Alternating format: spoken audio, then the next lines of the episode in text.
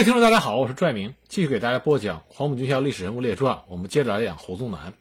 上一集我给大家讲了西北解放军三战三捷的第一仗——青化边战斗。那么今天这集呢，我给大家讲讲第二仗，也就是杨瓦河战斗。在青化边吃了一个亏之后，胡宗南迅速的总结经验教训，改变了战术。他认为青化边之败主要是旅长李继云应变不得力。兵力分散而导致被歼灭，所以他就采取了国民党国防部提出的方形战术。上集我给大家讲了什么是方形战术。同时，经过青化边一战，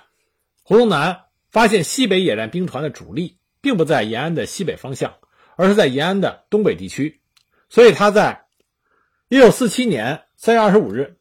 命令其整编第一军第二十九军共十一个旅，立即掉头东向，由安塞。延安临真镇地区兵分三路，经延长向延川、清涧地区前进，企图在这一线寻歼西北解放军野战兵团的主力。他在其作战命令中宣称，要以主力由延川、清涧地区先切断黄河各渡口，而后向左旋回，包围匪军于瓦窑堡附近而歼灭之。董昭和刘戡率部队出动，十多万人马聚集在一起。排成了数十里宽的方阵，行则同行，速则同速；行则走山不走川，速则睡岭不睡村。每天就在黄土山上滚来滚去，活像是一个红石滚子，滚过来又转过去，笨拙而又缓慢。但胡宗南这种战术上的改变，确实一度使西北野战兵团难以找到可战之机。彭德怀几次想歼击敌人。都因为敌人的兵力过于密集而没有打成。针对这种情况，西北野战兵团采取了相应的对策，以少量兵力与胡宗南部周旋，主力则进至盘龙西北地区隐蔽待机。三月三十一日，彭德怀、习仲勋在给张宗逊等人的电报中指出，敌人占领延川扑空之后，或北犯清涧绥德，或暂时。巩固延长、延川、永平、青化边地区，或继续寻找我主力决战。那么第一种可能比较小，后两种可能比较大。不管敌人实行哪种可能，永平至延安的公路，我方必须打通，否则后方运输没有办法。我主力应该移至新的待机位置，寻找歼敌机会。敌人越深入分散，歼敌机会也会增多。破解胡宗南战术上的改变是需要一个过程的。刚开始，彭德怀他准备在永平公路两侧伏击敌人，但因为敌人前进的时候十个旅摆成方阵，间隔非常小，西北野战兵团没有寻找到歼敌机会，只好停止攻击。虽然在青化边取得了胜利，但是这并没有从根本上改变西北野战兵团和胡宗南之间的兵力对比的差距，因此形势还是十分严峻的。西北野战兵团始终没有寻找到有利的歼敌时机。四月四日，彭德怀、习仲勋在给毛泽东的电报中就提到：一、胡宗南进占延安之后，第二步战略方针是求战还是避战？打通咸鱼路始终没有弄清。自三月二十五日歼灭了李继云部之后，他调一军五旅、三十六师两旅、幺三五旅和十二旅共九个旅，聚集在青化边，四求主力作战。当时我主力在盘龙附近休整，敌人突然转向延川，又似是避战。战延川和七十六师及十旅之众，战清涧又不立即北上，而四月又西进。我伏击永平一路未成，移至盘龙西北。而我方一纵队的司务长投敌，供出了全部兵力部署，敌人避我主力，占瓦市，使我备战扑空。从上述九天的行动来看。敌人似战又似采取躲避突击，虚走之字路，迷惑我军，目的在打通咸鱼路，或者他们不知道我们主力所在。从这封电报中，我们可以看到，在青化边之战之后，国共双方都在不停的试探，寻找着对己方有利的战机，同时又故布疑云，希望对方做出错误的判断。到了四月五日。胡宗南部数万大军辗转于延安以北的千山万壑之间十二天，行程达到二百多公里，仅占了延川、清涧、瓦窑堡几座空城，不仅没有找到西北野战兵团的主力，反而使得部队疲惫不堪，吃了不少苦头，给养也发生了困难。在这种情况下，胡宗南无可奈何，只好留下第幺三五旅守瓦窑堡，整编第七十六师守延川和清涧，其余人马通通的撤回盘龙、清化边地区，进行休整补充。从这里我们可以看出来，胡宗南养马河之战。他露出的破绽，并不是他不小心露出来的，而是他不得不露出来的。胡宗南在西北战场，他最致命的地方就在于，他的优势是兵力众多，但这也是他的劣势，因为西北地区，尤其是陕北地区，非常的贫穷，他的给养跟不上，部队越多，给养的缺口越大，后勤保障的难度也就越高，而胡宗南又很在乎自己占领的战略要点。这就使他顾此失彼，让西北野战军抓住了稍纵即逝的战机。但即使有了机会，也不一定是第一次就可以抓住的。彭德怀决定抓住敌人南撤的机会，在永平地区组织一次伏击，袭击从瓦窑堡南撤至经永平的敌人。四月六日，他在给教导旅旅长罗元发、副政治委员饶正熙等人的电报中说：“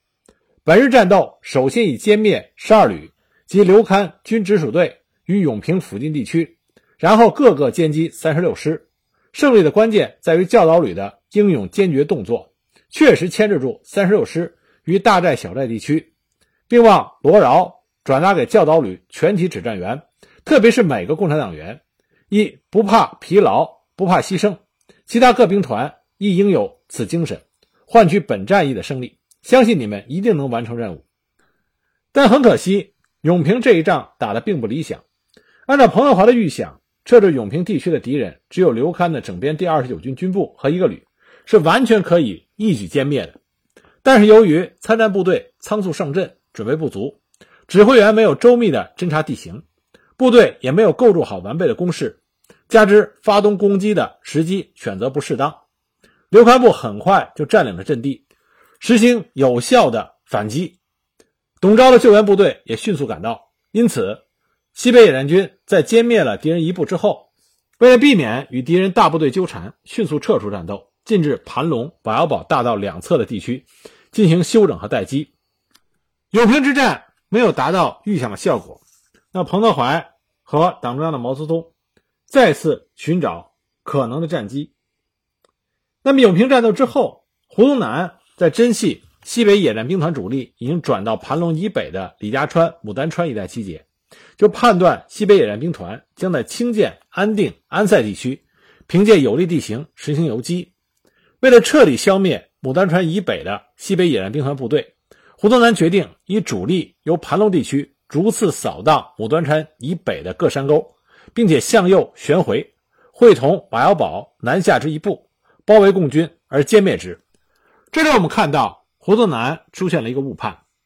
他认为西北野兵团只是想和他进行游击战，没有想过西北野兵团现在仍然是想选择有利的战机歼灭胡宗南旅一级的战斗单位。胡宗南没有意识到这一点，所以呢，他居然命令驻瓦窑堡的幺三五旅将防务交给整编七十六师第二十四旅的第七十二团，然后向李家岔前进。阻止共军向东北逃窜，并接应二十九军越过李家川。当然，胡宗南也考虑到西北野战军有可能会打伏击，所以他特别要求各部队前进时，应以逐点跃进法，以一步搜索，一步停止掩护，主力迅速突击共军而歼灭之。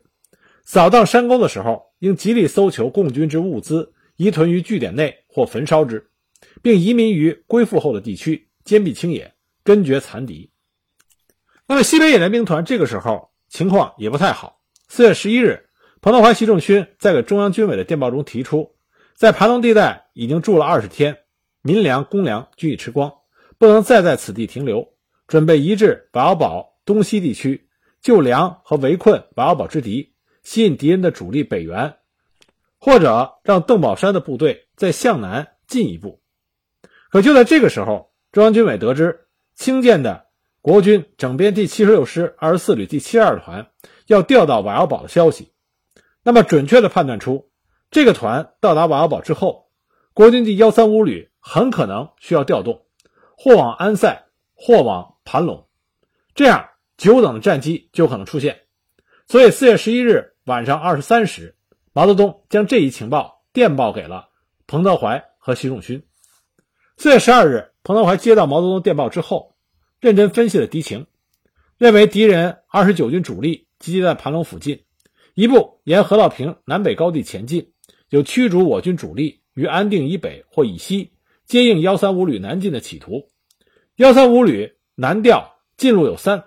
或沿瓦窑堡市安定道以南山地进安寨，或向永平、清涧，或沿瓦窑堡盘龙道向南，以后者可能最大。所以决定趁着幺三五旅移动的时候将其歼灭。得手后，准备连续歼击其他部分。在将这个决定和战役构想上报给了党中央之后，彭德怀通知旅以上的干部，到野战兵团司令部召开紧急会议，对伏击幺三五旅进行了周密的安排。在会议上，彭德怀做出了强调：这次杨马河战役必须将敌人的主力吸引于西，歼灭敌人幺三五旅于东。这里必须注意两点，一个是要坚决阻住。南线敌军主力八个旅的进攻，不让他与第幺三五旅会合。一个是要速战速决，不能拖延时间，否则敌人增援上来，不但不能消灭幺三五旅，自己还会陷于腹背受敌的境地。所以各部队都要好好配合，坚决打好这一仗。四月十四日清晨，雅马河战斗的前奏打响，南线传来了隆隆的炮声。胡宗南北上的。董钊、刘戡两个整编军主力八个旅，遇到了假装西北野战兵团主力的一纵两个旅的顽强阻击。一纵按照彭德怀每天只让敌人前进五里到十里的命令，采取运动防御，在山头上节节抗击，打一阵走一阵。董钊、刘戡见我一纵阻击部队人马众多，炮火猛烈，打了顽强，产生了错觉，断定西北野战兵团主力就在盘龙以西地区。以为西北野战兵团主力被捉住了，心里十分高兴，拼命的咬住。董昭要求各部队行动要慎重，每小时用无线电报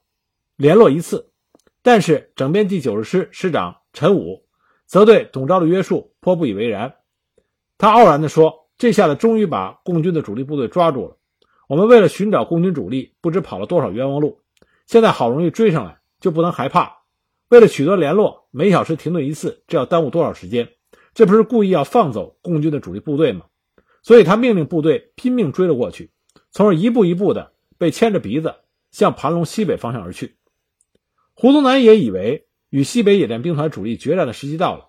一面命令董钊和刘戡继续向西猛追，一面命令幺三五旅火速从瓦窑堡南下，以便协同主力围歼西北野战兵团主力。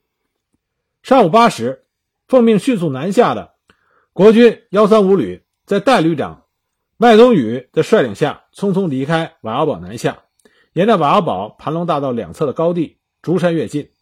不出所料，国军不敢走山谷平川，而是沿着山顶推进。其右翼第四零四团到达了李家迪哨附近的时候，先头部队爬上山顶搜索一阵，未见西北野战军的踪影。部队就向西北野战兵团伏击地区开进。十时左右，幺三五旅进至杨马河西北冯家石嘴附近，就同西北野战兵团第二纵队担任诱敌任务的小分队遭遇了。战斗打响之后，彭德怀立即返回西北野战兵团司指挥部，他一会儿用电话询问前线的情况，一会儿让参谋汇报刘戡、董钊两路主力的动向，随时做出判断。不断的向前线主攻和阻击部队发出指示。麦冬雨指挥第幺三五旅且战且进，不久全部进入雅马河以北的高地。雅马河的地形与清化边非常相似，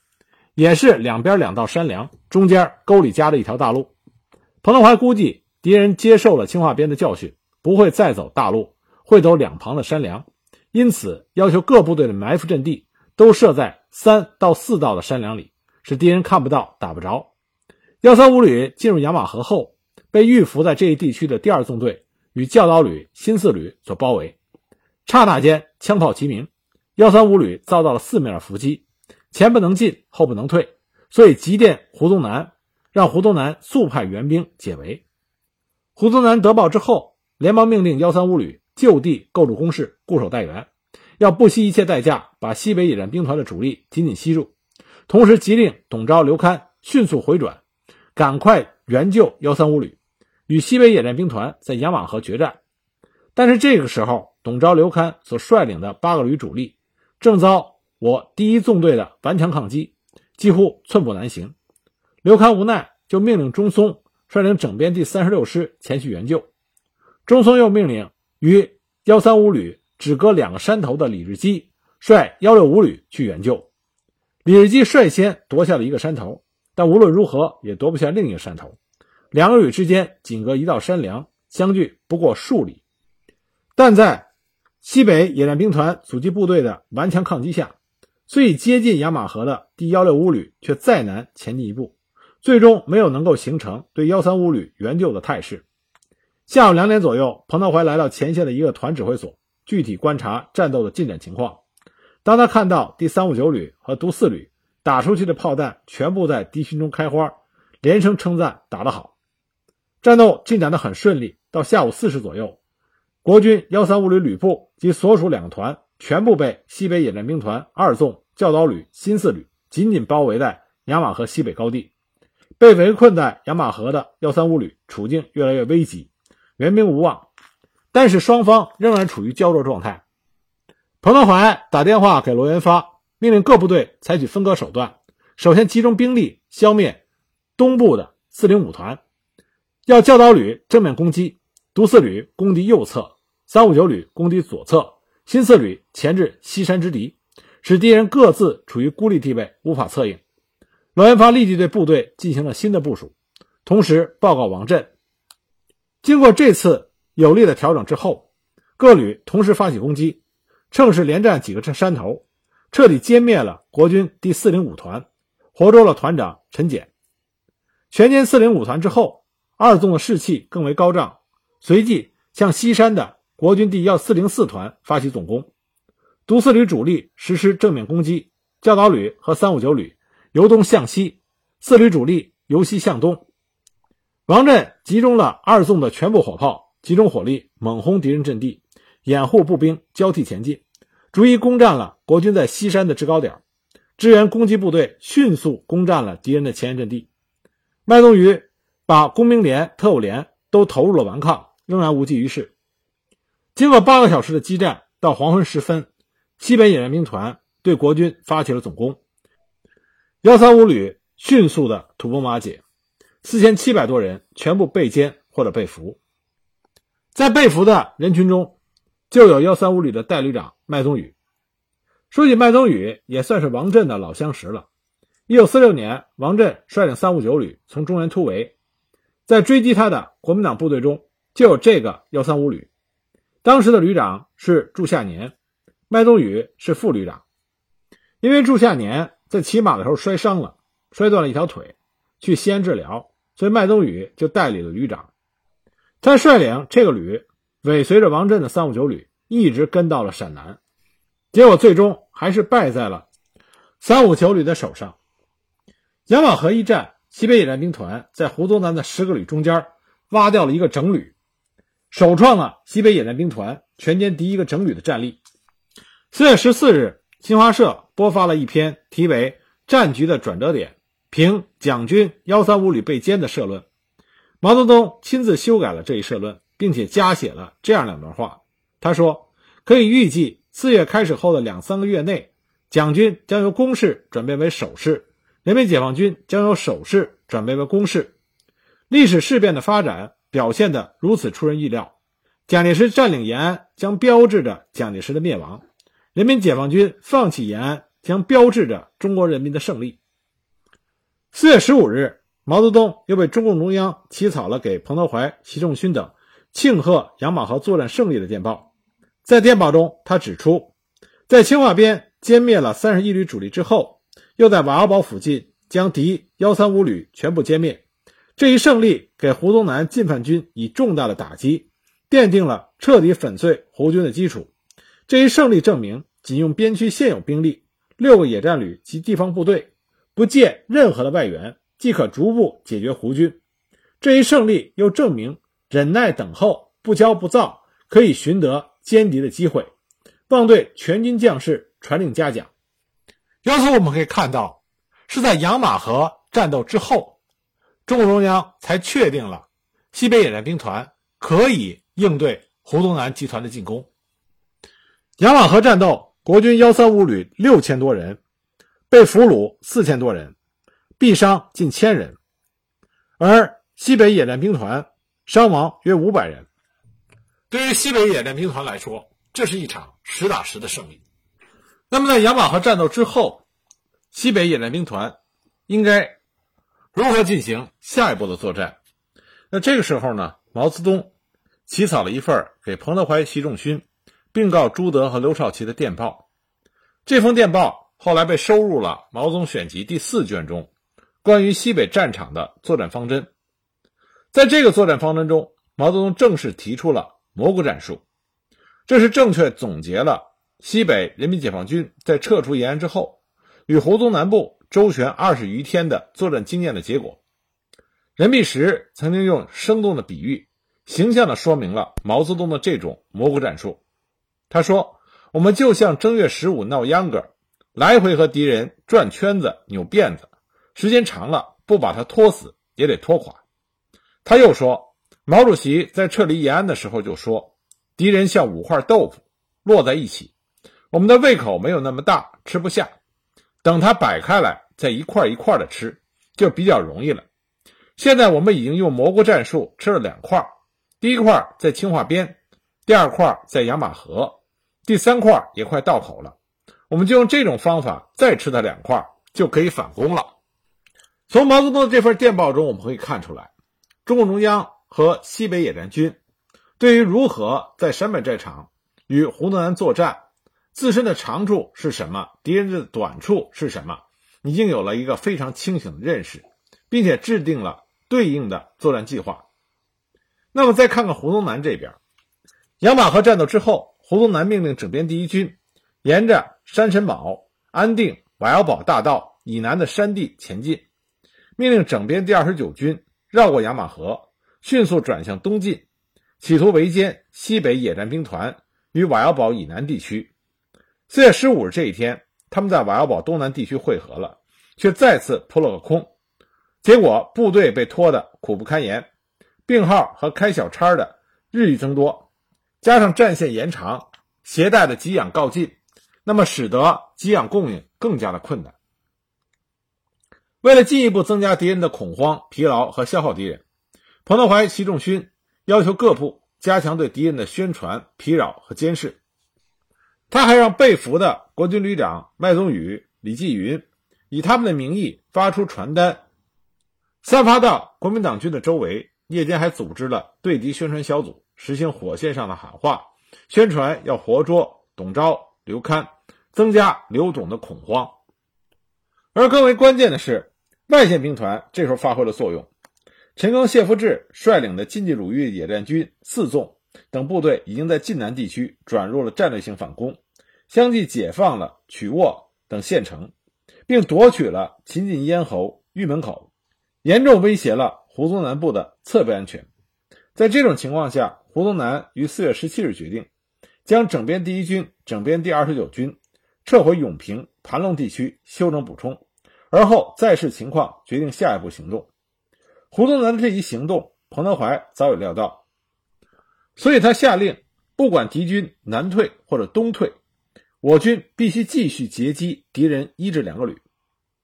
四月十八日，刘戡、董钊带着整编第二十九军、整编第一军，分别沿瓦窑堡、永平大道西侧的山地和桑树坪、石家川南下。四月十九日上午九时，西北野战兵团。趁敌人南撤之机，在永平西北的新岔河地区，企图对国军整编第二十九军第幺二三旅发起攻击。这次作战的企图是想集中五个旅，首先歼灭国军幺二三旅，前置幺六五旅和十二旅。结果呢，这仗打的并不是太好。后来，彭德怀、习仲勋在给中央军委的电报中是这么总结的：十九日战斗，二纵、教导旅和新四旅由东北向西南打得过早，导致敌人没有脱离宿营阵地和工事；一纵由西向东打得过迟，故没有隔离开刘戡和董昭两军，使之越打越靠拢。我们对敌判断错误，以为幺二三旅或十二旅在永平瓦瓦大道以东，结果相反，幺六五旅在东，幺二三旅在中，十二旅在西。而且敌人这三旅均集结于永瓦大道以西，大道以东仅有少数的警备部队一个旅，面向西靠拢，因此形成了相持形势，企图使各部队取得夜战经验，当夜给予猛攻，夺取敌阵地数处。但是九旅伤亡较大，各部只有少数的缴获在清查中。这次作战之后，西北野战兵团随后就转移到永平东北地区继续休整待机。四月二十日。湖东南部的这两个整编军终于到达了盘龙、永平地区休整补充。这个时候，蒋介石从空军侦察中得知，绥德迷之以东的黄河各渡口有大批的船只，并有多路小部队向绥德前进，就断定中共中央及西北野战兵团主力在向绥德附近集结，准备东渡黄河。于是，蒋介石急忙命令胡宗南部迅速沿咸阳榆林公路北进，命令邓宝山部第二十二军。由榆林南下配合，妄图南北夹击，一举将西北野战兵团主力歼灭在峡县、五堡地区。胡宗南在接到蒋介石的命令之后，连忙进行部署。除了幺六七旅旅部率领第四九九团及陕西民军第三总队在盘龙修筑工事，守卫这个重要的前进补给基地外，就以整编第一、第二十九军共九个旅的兵力倾巢而出，在董钊、刘戡的指挥下。于四月二十六日从盘龙、永平分左右两路，携带了七天干粮向绥德急进，同时以整编第七十六师守备清涧、瓦窑堡、盐场、延川地区。四月二十七日，湖东南部整编第一、第二十九军主力进至到瓦窑堡及其附近地区。彭德怀习仲勋对这一个情况分析研究后认为，敌整编第一、第二十九军主力北上以后，盘龙成为孤立的据点，西北野战兵团如果对盘龙发起攻击。守备延川、清涧地区的湖东南部无法抽出机动兵力，延安、清化边地区的湖东南部则至多抽出一个旅进行增援。因此，彭德怀习仲勋决定要抓住这个战机。那么，在彭德怀习仲勋向中共中央和毛泽东发出电报汇报这个想法之后，毛泽东欣然同意，并且毛泽东还下出了两步高棋：一个是命令西北野战兵团以少部分兵力装作主力。诱敌继续北进绥德地区。二是命令黄河两岸的守备部队大张旗鼓的调集船只，大造声势，造成东渡黄河的态势，进一步的迷惑敌人。为了迷惑国军主力，彭德怀习仲勋进行了细致的安排。他命令第三五九旅假装成西北野战兵团，打出了第一纵队、第二纵队等全部主力部队的番号，有意暴露的摆开了十多里长的阵势。冒雨向绥德方向行进，一路上还有意的丢弃了一些臂章、符号、物资等，制造败退的假象，同时不断的在敌人主力北进的道路上进行阻击，且战且走。国军主力一看见阻击的火力很猛，以为咬住了西北野战兵团的主力部队，所以越发的紧追不舍。这样，三五九旅以一个旅的兵力牵制了国军九个旅的兵力。那，胡宗南的整编第一和第二十九军的主力部队被吸引到了绥德，这时绥德已经成为了一座空城。就在董钊和刘戡率部先后占领绥德城后，兴高采烈地向胡宗南汇报的时候，西北野战兵团的主力已经完成了对盘龙镇的包围任务，开始了攻打盘龙守敌的部署。那么，盘龙镇之战具体的情况以及这场战斗的意义，我们下一集。再给大家继续讲解。